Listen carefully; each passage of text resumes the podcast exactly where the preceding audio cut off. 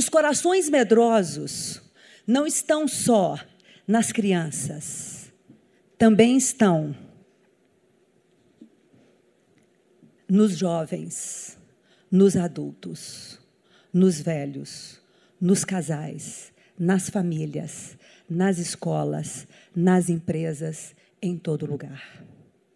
Por isso que o tema medo veio para ficar realmente hoje aqui nesse nosso primeiro momento. Vamos abordar o tema medo na perspectiva cristã, espiritual e na perspectiva psicológica humana. Comecemos por Isaías, no capítulo 41, no versículo 10. E o texto diz assim: Não temas, porque eu sou contigo. Não te assombres, porque eu sou o teu Deus. Eu te fortaleço e te ajudo, e te sustento com a destra da minha justiça. Quero chamar a atenção para o verbo usado, porque eu sou contigo. Muito mais do que eu estou contigo. Eu sou contigo significa que Ele assume a nossa própria vida. Ele assume a nossa própria pessoa, a nossa própria caminhada. E carinhosamente esse Deus vai nos soprando. Não temas. E este não temer aparece incrivelmente no texto bíblico no número de 365 dias do ano. Coincidência ou providência? De tal forma que, para cada dia do ano, Ele tem para nós. Não teme, eu sou contigo. Quem não tem medo, atire a primeira pedra. Quem não tem medo, no íntimo do seu ser, por quê? Nós temos nas Escrituras várias passagens em que apóstolos falam de suas experiências de medo. O nosso próprio querido Jesus também, na sua condição divina humana, ele também expressa no Calvário momentos de muita tristeza momentos de muita emoção. Por que nós não haveríamos de podermos também assumir o nosso próprio medo ou os nossos muitos medos? E falar de medo, embora um tema muito complexo, pela singularidade do ser humano e pelas diversas manifestações e facetas do medo.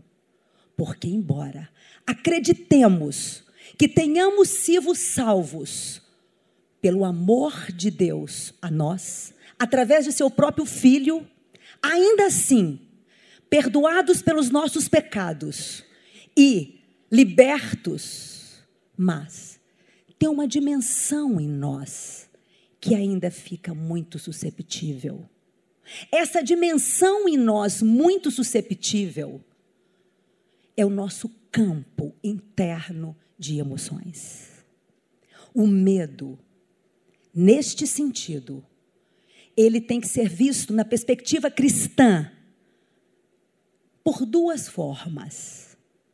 Existe, num primeiro momento, o apelo para que nós tenhamos um temor a Deus. Existe uma confusão muito grande em relação a esse temor a Deus.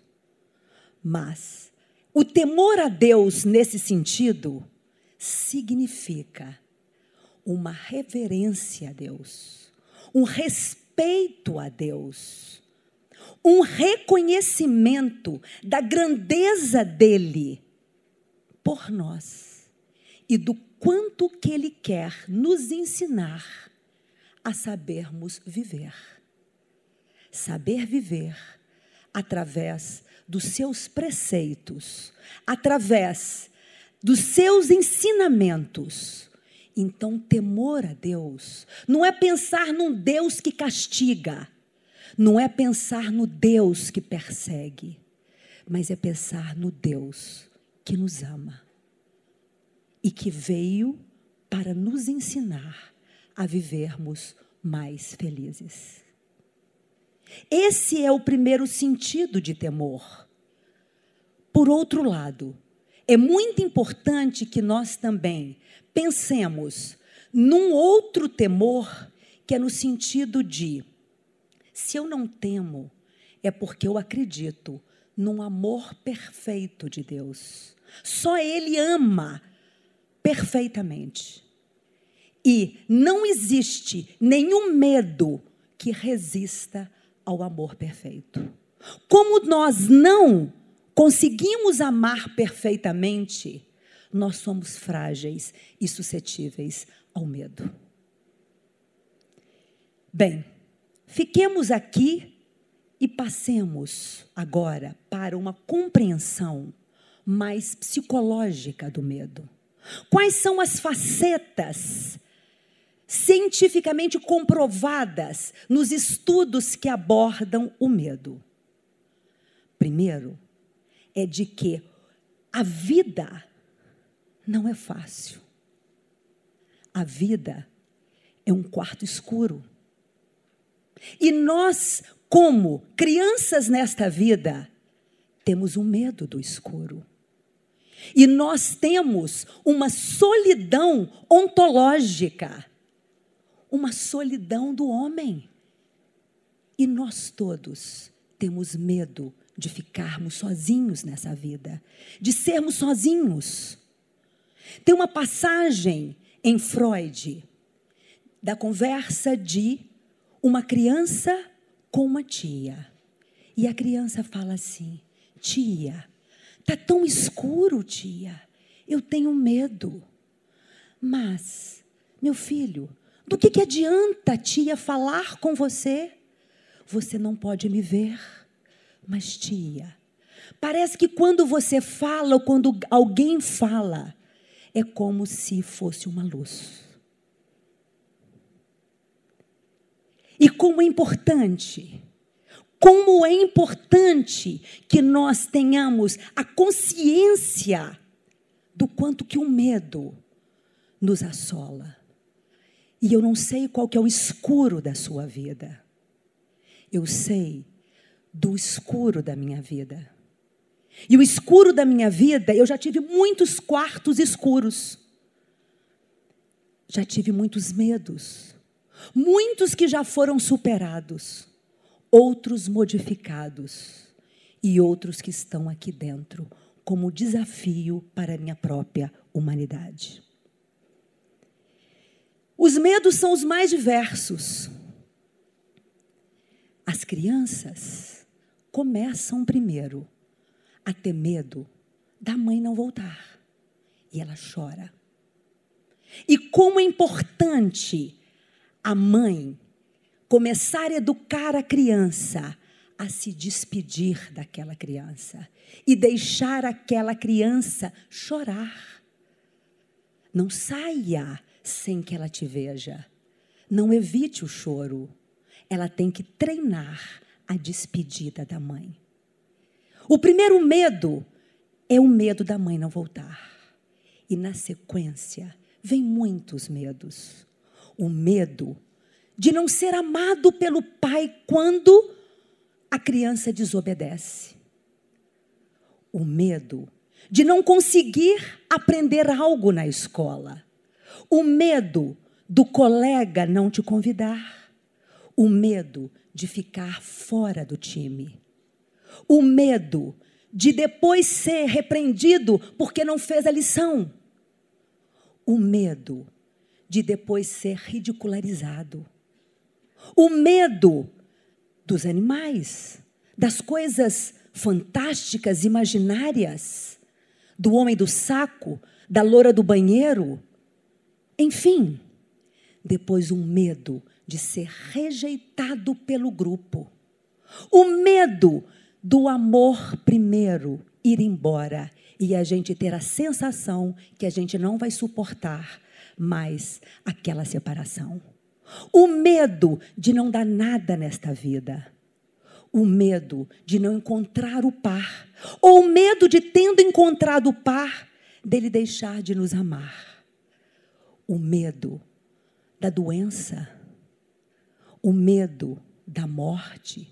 O medo de perdermos quem nós amamos. O medo de nós não nos adequarmos socialmente. O medo do amanhã. O medo de sermos felizes. O medo, o medo do envelhecimento, da perda de poder, da perda de status, o medo, o medo, enfim. Os meus medos já foram muitos. Mas como que a gente faz para que os medos sejam apenas experiências emocionais e não transtornos emocionais. Vamos falar disso daqui a pouco. O fato é que preciso dizer a vocês, do meu medo de criança, eu tinha o medo do homem cabeludo, que diziam que vivia lá atrás do colégio Cataguases e que roubava as crianças. Eu tinha medo também de uma colega muito forte, que batia em todo mundo, e eu era uma criança muito frágil. E também dizia que ela poderia me pegar e me acertar. Esses medos foram ficando para trás. Como depois também eu tive um medo de que alguém pudesse entrar. Eu dormia no segundo andar de uma casa grande, no quarto do meio. E ali eu ficava olhando na frente do corredor da escada. E ali eu ficava olhando, escutando uns barulhos. Os barulhos pareciam de alguém que talvez quisesse chegar até o meu quarto. Olhava para o lado, a minha irmã estava dormindo. Até o momento em que eu chamei o meu pai e falei: Pai, tem alguém entrando aqui em casa. Felizmente, eu tive um pai que tivesse tido uma paciência comigo, de assentar na minha cama e não me levar para a cama dele. Ele assentou na minha cama. O que parece a você ser esse barulho? Passos de um homem entrando. Ele falou: Eu quero que você então vá lá comigo para poder verificar se tem algum homem entrando. Neste momento, meu pai, intuitivamente, ele me colocava como um ser investigativo do meu medo. Quando depois, então, ao invés dele ter me levado para o quarto dele, feito muitos pais talvez fazem, ele me pôs para poder, naquele ambiente, verificar o que, que poderia ter provocado aquele barulho. E aquele barulho, eu e ele descobrimos que era o sinteco novo da nossa casa. Como também eu tinha visto e falei, tem algo mexendo.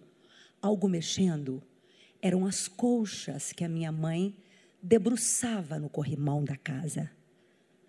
Ou seja, se eu tivesse sido acolhida pelo meu pai, naquilo que parece o céu, que é a cama do casal, aquela menina, aquela mente que fez uma associação equivocada que provocou medo, não teria tido a oportunidade de revisão da interpretação dela.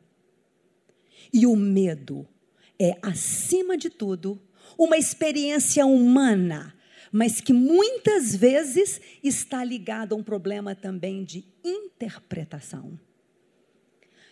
A questão da interpretação tem um provérbio russo que diz: o medo tem olhos grandes. O medo, no sentido da compreensão, é quando você tem uma sensação de perigo, é quando você tem uma impressão, um sentimento de risco, podendo ter um fundamento legítimo ou imaginário. Portanto, e na grande maioria das vezes, há um processo de codificação de imagens equivocadamente, que seja na criança do barulho, daquela colcha, ou no adulto do que possa ser um erro dele, uma falta dele, um sintoma físico, ou um relacionamento, entre outras coisas. O fato é que o medo é preciso ser entendido que ele é evolutivo.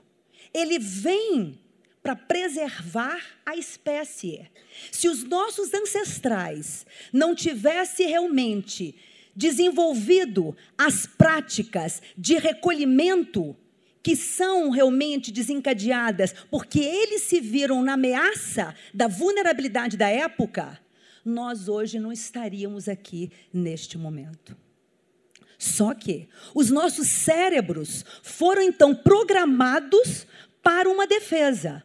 O grande problema e que dá a vulnerabilidade do medo se transformar num transtorno maior é que nós não desativamos aquilo que foi necessário lá atrás para o momento presente. E às vezes usamos quase que o mesmo padrão de captação. Por isso, aqueles que são pais aqui, não que os filhos não possam estar em momentos conosco em nossa cama, porque a cama de pai e de mãe é um céu. Mas que estejamos na cama dos pais em alguns momentos, preferencialmente, não porque estamos com medo, mas porque queremos estar juntos e matarmos as saudades.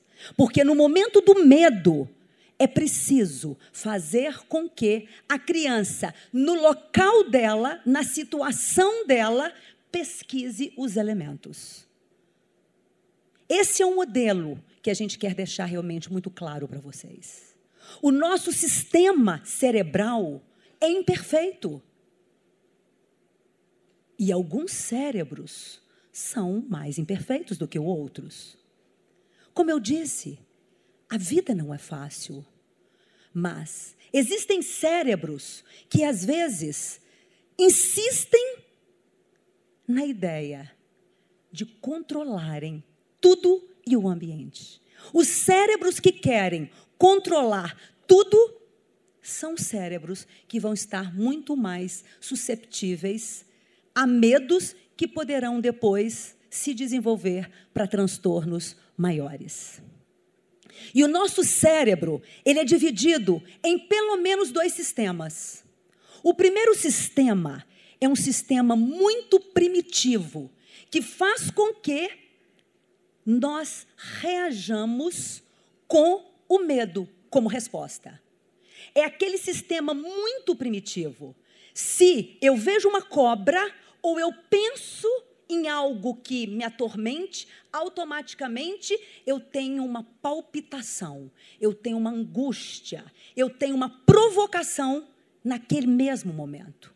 O que é importante, porque me dá inclusive, tá, uma dimensão de proteção.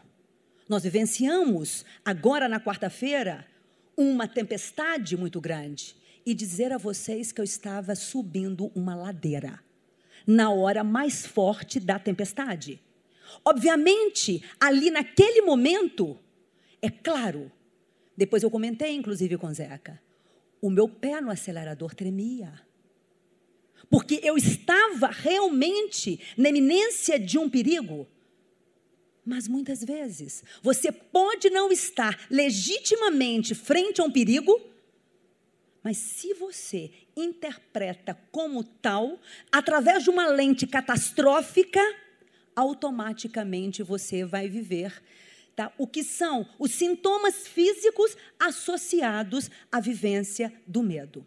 O primeiro sistema, dentro da divisão do cérebro, é esta reação automática, instintiva, rápida, imediata essa parte do cérebro que é muito primitiva, é onde você tem o medo maior. E é interessante, e o medo é contagioso. Porque quanto mais você lembra daquilo que te causa medo, mais medo você tem. E se você tem perto de você pessoas que instiguem medo, e existem várias formas de instigar medo, mais ainda você vive o medo. Essa parte primitiva. A segunda parte é a parte da consciência. A parte da consciência, que é a parte em que você tem uma racionalidade maior, em que você é mais lento para poder interpretar o estímulo aversivo, para você interpretar aquilo que possa lhe parecer uma ameaça, mas dentro do processo não tão emocional feito primeiro, mas muito mais racional. Para vocês terem uma ideia como que o medo é contagioso e como que é preciso que nós depois façamos revisões constantes. Depois dos atentados de 11 de setembro, o número de pessoas que eram usuários de voos deixaram de ser no primeiro ano e adotaram, inclusive, carros para fazer os trajetos que costumavam fazer de avião. Qual o resultado? Aumentou consideravelmente o número de mortes. O que, que eu quero dizer com isto? Nós adotamos regras rudimentares erradas, tomamos decisões erradas. Qual que é uma decisão errada?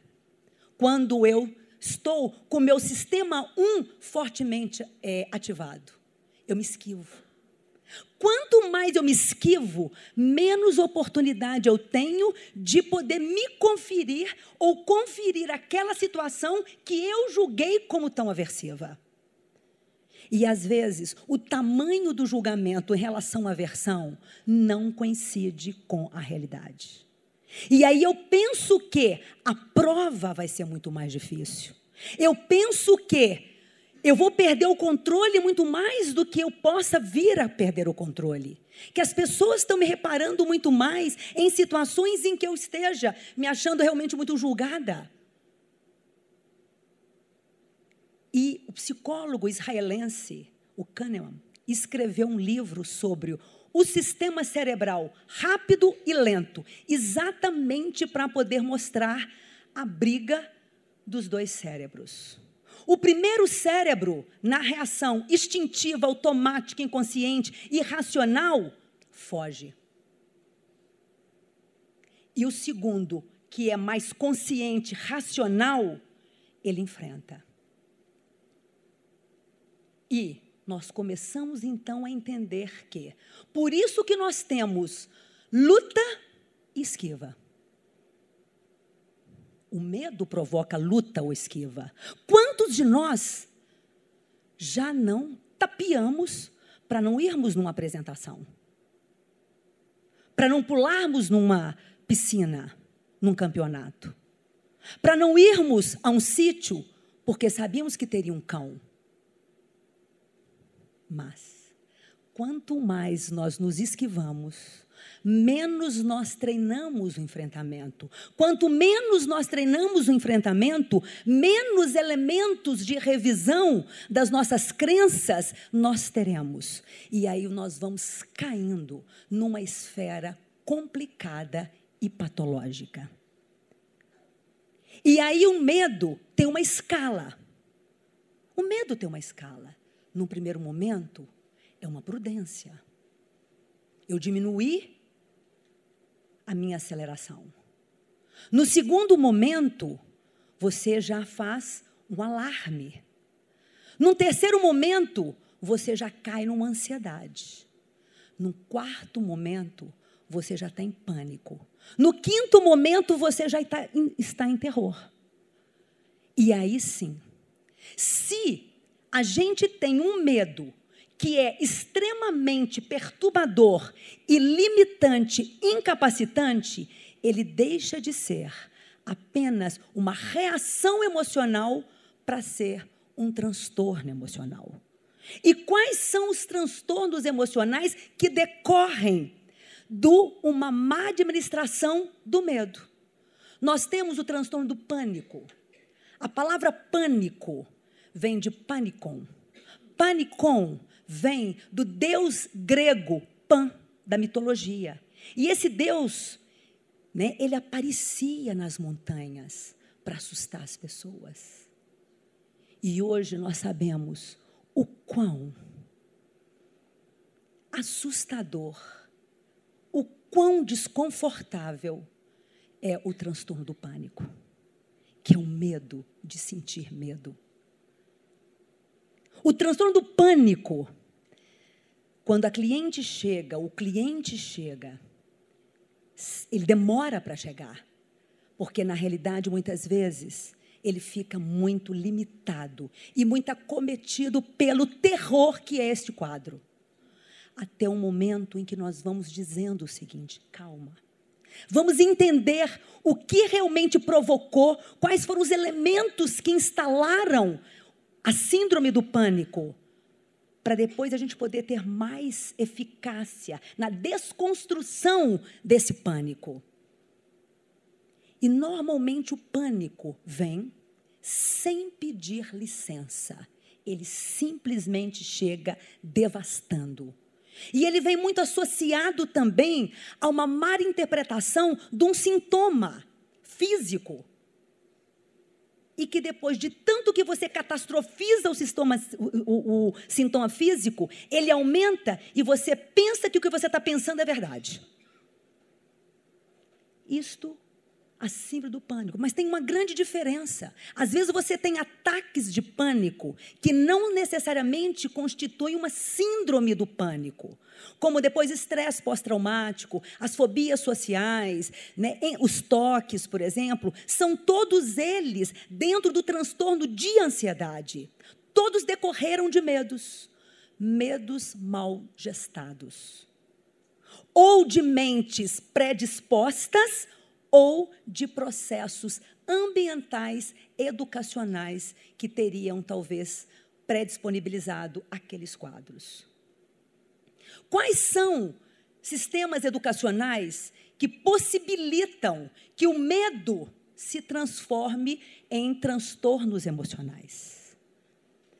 Primeiro, pais extremamente previsíveis. Porque o pai que acha que tem que controlar tudo, cercar tudo, faz com que o menino acredite que a vida é muito perigosa, que esse lugar aqui tem risco em tudo e em todos. Diferentemente de um pai que ensina o filho a calcular risco. Não vamos dizer que seja um pai que não cuide, mas uma coisa é o pai que é obcecado com superproteção e com prevenção em último grau. Então, tem câmeras por todo lugar. Né? O menino vai andar de, de bicicleta, não tem nenhum momento em que ele não tira o capacete. Chegou um ponto de um cliente meu uma vez falou o seguinte: Patrícia, eu saía para o quintal, a minha mãe falava assim comigo: Olha, cuidado que o coco vai cair na sua cabeça. O quintal era de um tamanho que eu ficava só pensando então que o coco vai cair na minha cabeça. A chance do coco cair na cabeça dele, para ele que corria o quintal inteiro, qual que é? E assim começa, gente. Assim começa os pais que protegem, os pais que controlam, os pais que fazem por ele porque fazer pelo outro faz com que o outro não desenvolva o que poderia ser o maior antídoto ao medo, depois de Deus. É a crença da competência.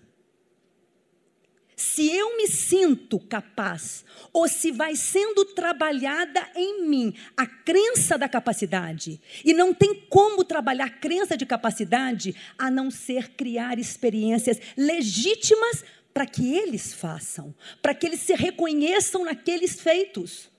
E se eu tenho uma segurança da minha crença de capacidade, e se o mundo não me foi apresentado como um lugar muito perigoso, mas um lugar com seus perigos, Porque em nenhum momento nós vimos o nosso Deus nos prometeu a paz, nos deu a paz, mas em nenhum momento ele também deixou de considerar que neste mundo nós teríamos aflições. Portanto, são muitas as passagens em que nós, na Bíblia, vemos citações ligadas a doenças, adversidades, problemas também de desequilíbrio realmente aí de natureza, enfim. Mas a diferença é, nós não queremos um Deus que pare a tempestade. Mas nós queremos, ou Deus quer que nós entremos no barco com Ele. Ele não parou a tempestade, mas Ele queria que nós acreditássemos que estando com Ele, não importava a tempestade, porque ele era maior do que as tempestades. Esta é a grande diferença. Então, se os pais pegarem esse modelo, tanto que, quantas vezes Jesus deixava que os discípulos fossem? Você tem deixado o seu filho ir? Agora, ele sabia, porque na hora que eles precisavam, ele caminhava sobre as ondas. E chamava para o barco. Tem a hora da gente apoiar. Não significa você colocar o menino né, para enfrentar sem o um mínimo de apoio, sem o um mínimo de tentativa de ajuda a ele. Mas, na medida em que você vai ajudando, é preciso que você também vá estimulando. E aí, qual que é a forma de fazermos com que para que nós desativemos o medo ou entendamos o medo na melhor forma ou naquilo que nós temos que aprender com medo? Eis aqui algumas formas. Primeira forma, dentro da visão psicológica, significa dessensibilização. Eu vou dizer a vocês, um dos meus medos era dirigir. Eu já estava habilitada, já tinha o meu carro, mas quase não saía, ou melhor, né? Meu marido falou: "Olha, se você não sair, não vamos vender esse carro". Até um dia em que a minha filha mais velha, eu morava no Gutierrez, a minha filha mais velha falou assim: "Mamãe, não combina com você". E eu entendi o que ela quis me dizer. Não combinava comigo, ou seja, a visão que ela tinha de mim, com quanto que ela via que as outras mães levavam as crianças na escola, e eu tinha um carro e eu não a levava, nós subíamos a pé para a escolinha. E eu falei, filha, venha comigo. Aí inverteu. Você vai me ajudar, filha. E amanhã a mamãe vai tirar esse carro da garagem. Nós morávamos a dois quarteirões da escola. Ela tinha cinco anos de idade. Eu rezei. Ela lá atrás comigo. Mamãe, pode vir. Com a mãozinha, pode vir. Uma garagem difícil. E eu tirei meu carro. Quando eu a deixei na escola, ela virou para mim e falou assim: Mamãe, como que você vai voltar agora? Eu falei: Filha, depois que a mamãe tirou esse carro da garagem e você foi a minha grande amiga. Agora a mamãe vai longe. Dessensibilizar significa a gente em pequenos passos. Os meus pacientes com medo de elevador, eu vou até com eles ao elevador. Fotografemos o elevador. Não vamos entrar no elevador. Fiquemos um tempinho aqui. Eu estou com você. Eu fui a Maria Laura comigo na saída do carro. Depois, nós estamos no sétimo. Vamos para o oitavo. O medo em relação a cão. Fotografemos um cão. Levemos num canil. Façamos com que a criança passe a mão no cão. E aos poucos nós vamos. O medo de falar em público, que é um dos maiores medos. Sinta-se normal, porque não é fácil. Até hoje eu tremo. Fui uma menina que também algumas vezes me davam para ler na missa, eu não lia. Até o momento em que eu também fui e fui chamada. Fui chamada para que hoje eu consiga estar aqui fazendo algumas palestras. Mas nada é fácil. E ele não prometeu que seria fácil. E nós temos hoje a terapia cognitiva comportamental. Nós temos outras terapias também. Se você identificar que o seu medo é intenso, limitante, ao ponto de prejudicar a sua qualidade de vida, não fique no quarto escuro. Saia. A ciência hoje é uma luz. Como também nós sabemos que, do ponto de vista cristão, é muito importante que nós entendamos que o medo pode ser a grande oportunidade de Jesus fazer a graça em nós. Eu não sei quais são os seus medos, mas talvez seja este medo, e por este medo, que ele quer entrar na sua vida. Chame-o, compartilhe com ele. Porque o medo também faz com que nós também conheçamos a nós mesmos. Que nós entremos. Davi pediu a Deus: Pai, vasculhe a minha vida, vasculhe a minha vida e faça com que eu resolva os meus males. E aí, Deus chamou pelo nome Davi. Aqui agora, Deus está chamando a cada um de vocês pelo nome. No quarto escuro de vocês, na dificuldade de vocês. E outra coisa também que ajuda, a dessensibilização é porque depois a gente quebra a rede de neurônios que fortaleceu aquela ideia equivocada, para que depois nós façamos em passos progressivos a estratégia da habituação. Quantas pessoas têm medo de coisas muito simples, mas que né, são verdadeiros dragões, por exemplo, comer na frente de uma outra pessoa, escrever na frente de outras pessoas. Isso não é tão raro. Isto é realmente muito mais comum do que vocês possam imaginar. Com as pessoas que têm medo de perder uma pessoa amada, eu costumo dizer assim: me diga, em que, que esse seu medo de perdê-la vai ajudar que ela então não se perca?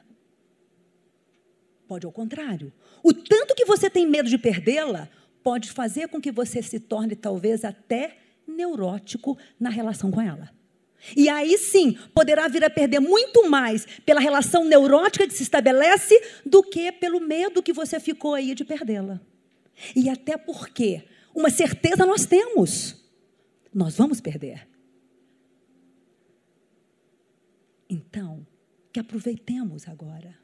E o quanto que o medo tira da nossa vida o sorriso.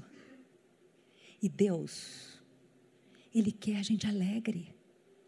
Ele fala do espírito de força, de combate, de luz. Quantos salmos são excelentes para que nós consigamos como declarações de fortalecimento no dia a dia. E vou dizer mais: os medos são sinais, faróis poderosíssimos. Uma pergunta eu vou dizer a vocês: tirando o medo da vida de vocês, o que, que vocês gostariam de fazer? Se hoje, com a mão de Deus, com o poder da palavra, esse seu medo começasse, como o meu medo, a diminuir? O que, que você gostaria de fazer? Porque por trás do medo estão represados muitos sonhos, estão represados muito potenciais. Pois o que Deus nos concedeu não é um espírito de medo, mas um espírito de força, amor e domínio de si. E agora, eu quero que nós ouçamos uma música para que nós possamos sair daqui, apesar do medo, conseguindo saber viver melhor. Vem, que a tempestade já não pode te abalar. A segurança em meu barco encontrarás. Confia em mim, o meu amor te abrigará. Sei que angustiado o coração se endureceu, mas eu entendo tudo que te aconteceu. Ainda é tempo de voltar para o teu Deus.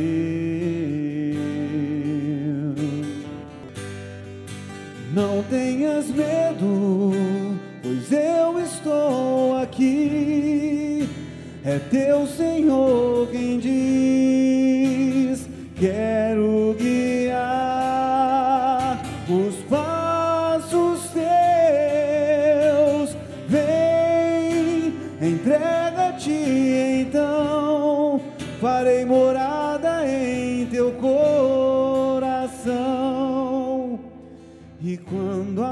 anoitecer, cansado eu te encontrar, no silêncio teu eu irei te consolar.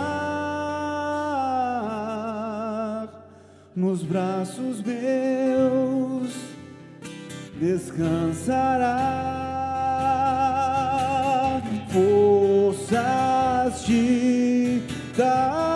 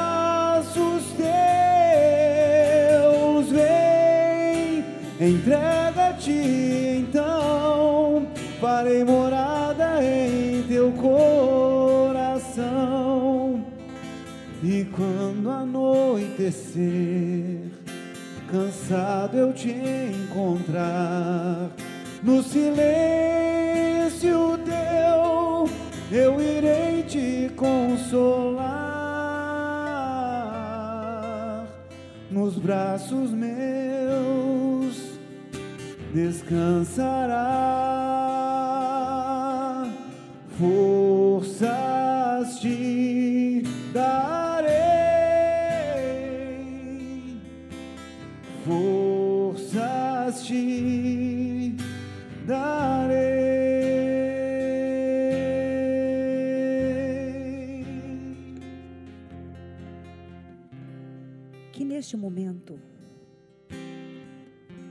cada um de você, no seu silêncio, faça mentalmente uma lista dos seus medos, dos menores aos maiores. E escolha um medo que neste momento você queira entregar. E ao escolher este medo, eu vou pedir que você fique com ele só um pouquinho. Deixa ele começar a perturbar você. No que ele vai te perturbando, fotografe-o. Fotografe mentalmente aquela experiência sua, naquela situação que suscita em você esse medo. E ao fotografar, esta imagem. Comece a colocá-la regressivamente no tempo ou projetivamente no tempo. E vai deixando que ela, aos poucos, vai perdendo tom, vai perdendo, enfim, o barulho, vai perdendo a força. Desbote, como se fosse uma fotografia que depois de muito tempo vai ficando comprometida na qualidade dela. E depois, como uma fotografia que vai perdendo um pouco o brilho e a força e a beleza, coloque esse seu medo fotografado numa moldura. Olhe para este medo e comece a conversar com a graça dele e fazer dele o canal de acesso a Deus. E depois disto, coloque este quadro no museu. E deixe no museu para que outros visitem. E caminhe em frente, porque o Pai te conduz pela frente. Como um pai Jesus era o homem da palavra da coragem. Com quem ele conversava, a pessoa saía diferente. Nós somos simples mortais, mas podemos olhar bem dentro dos olhos na hora que nós ajudamos a um irmão que está com medo, porque com certeza, quando você olha nos olhos, o outro se sente considerado. E um irmão pode ser um obreiro na forma de combater aquele medo. Além de você se colocar em oração. E para terminar, eu queria que neste momento você entrasse em oração comigo. Repeti um texto de Timóteo, capítulo 1, versículo 7. Pois o que Deus nos concedeu não é um espírito de medo, mas um espírito de força, amor e domínio de si. E que neste momento peçamos a tua presença, Pai, o Senhor que é Deus de amor, e que a força desta tua palavra possa agir, meu Pai, em cada uma de nossas vidas. Agora, meu Pai neste momento.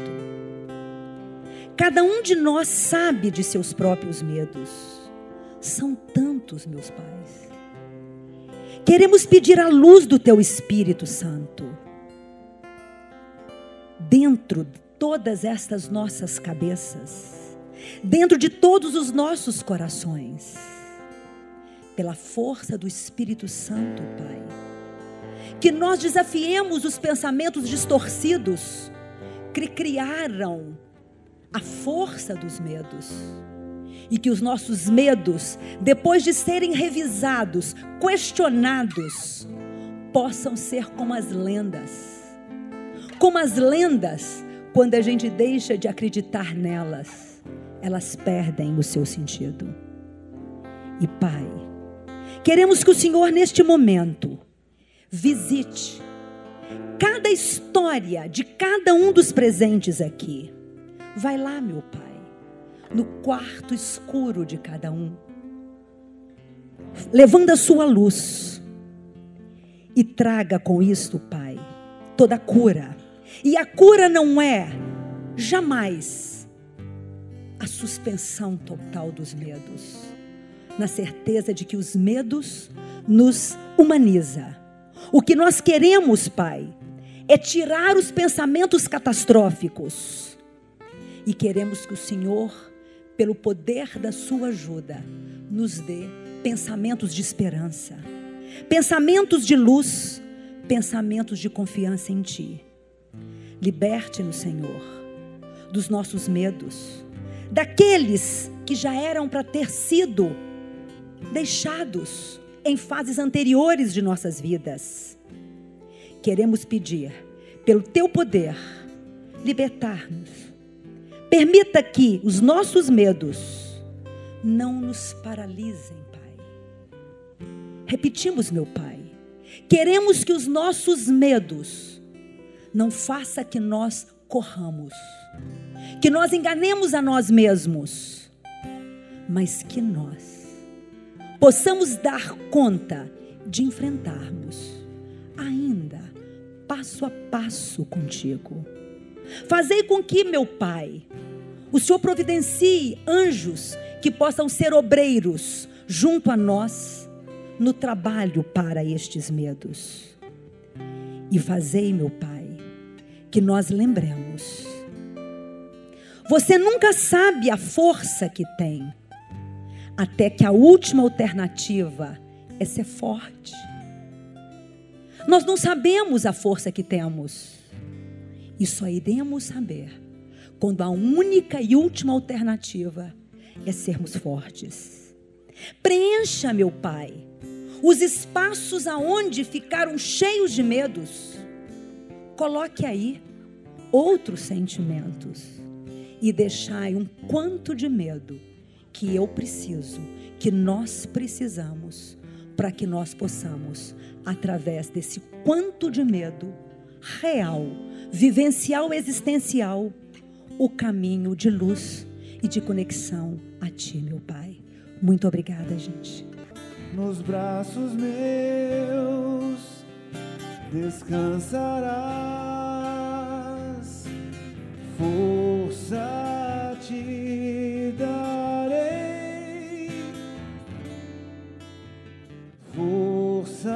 te darei.